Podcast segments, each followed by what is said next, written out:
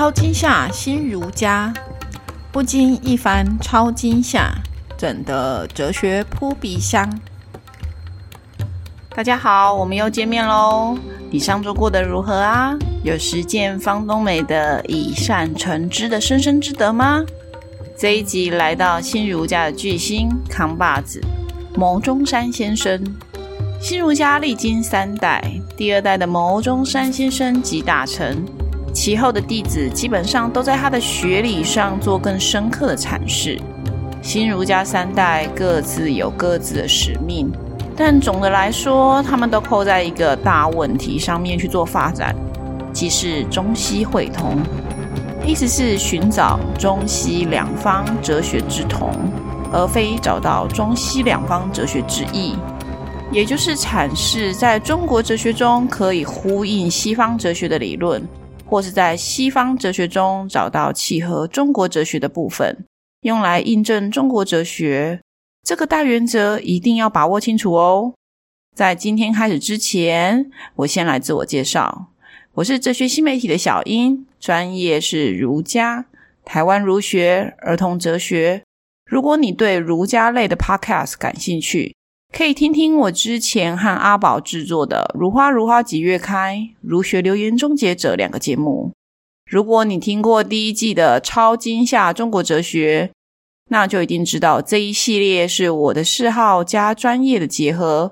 本系列《超惊吓新儒家》。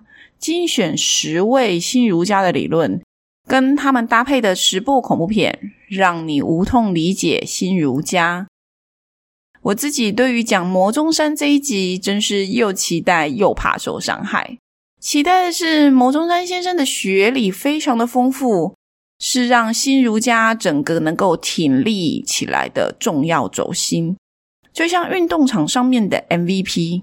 介绍新儒家是不可能跳过他的，但也因为它太重要了，知识作品超级丰沛，所以要精确的在短时间内交代完牟中山，其实挺让我害怕的。牟中山有几个非常重要的观点，其中以他的学说之大成的原善论为最大主轴。是我觉得可以同时窥见他融汇康德佛学、中国哲学智慧的一本重要著作。往前更加入了他对于人生的理性解析，而其中智的直觉是原善论的重要起点。所以这集只处理智的直觉是什么这件事情。与此搭配，我选了二零一八年的美国末日惊悚片《蒙上你的眼》。由我最爱的女星珊卓布拉克主演。关于末日电影，其实发展得很蓬勃，有关于眼、耳、鼻、口、身、意的主题都有。譬如本集介绍的《蒙上你的眼》，就是要请你关闭你的视觉，才可以活命。